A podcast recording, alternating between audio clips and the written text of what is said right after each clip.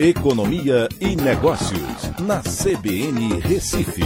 Oferecimento Cicred Recife e Seguros Unimed. Soluções em seguros e previdência complementar.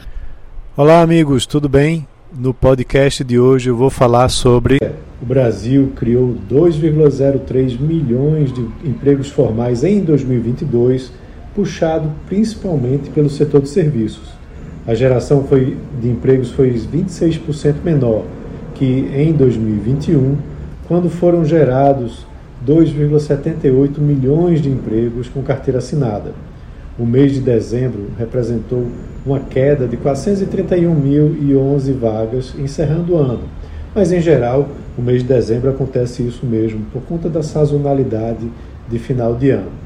Segundo o Ministério do Trabalho, em 2022 foram 22,6 milhões de contratações e 20,6 milhões de demissões. Em 2020, durante a fase mais aguda da pandemia da Covid-19, houve o fechamento de 192 mil vagas com carteira assinada. E 2021 foi um ano de forte recuperação.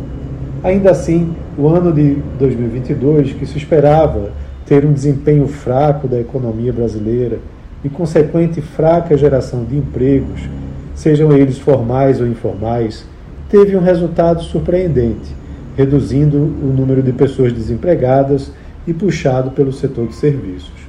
Esse setor encontrava-se abaixo do patamar pré-pandemia no início de 2022 e foi responsável pela recuperação do mercado de trabalho e do bom desempenho da economia, né? o mercado de trabalho tanto formal quanto informal, até porque é um setor que emprega muito e de maneira formal e informal.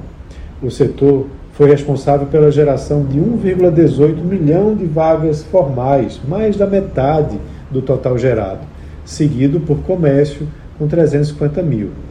Todas as regiões do país tiveram saldo positivo em 2022, com destaque para a região Sudeste, que gerou 978 mil vagas, e a Nordeste, em segundo lugar, com 385 mil. Ambas regiões têm uma predominância do setor de serviços, puxando o desempenho acima da média.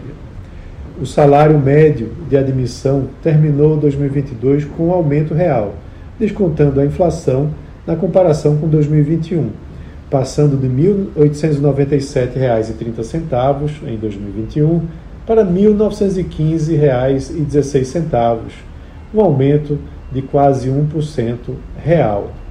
A melhora veio com a queda da inflação nos últimos meses de 2022, que ajudou o poder de compra do salário do trabalhador. Então é isso. Um abraço a todos e até a próxima.